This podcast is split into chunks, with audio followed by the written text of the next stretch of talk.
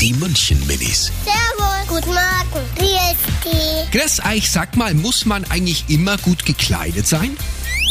Ja, weil dann sieht man schön aus. Ja, weil sonst ist dann immer schmutzig und die Leute gucken komisch, wenn man nicht schön angezogen ist. Also wenn man in der Schule zum Beispiel Sport hat, dann ziehe ich halt meistens Schuhe, Jogginghosen an, aber an den anderen Tagen ziehe ich immer Jeans an. Die München-Minis. Jeden Morgen beim Wetterhuber und der Morgencrew um kurz vor halb sieben.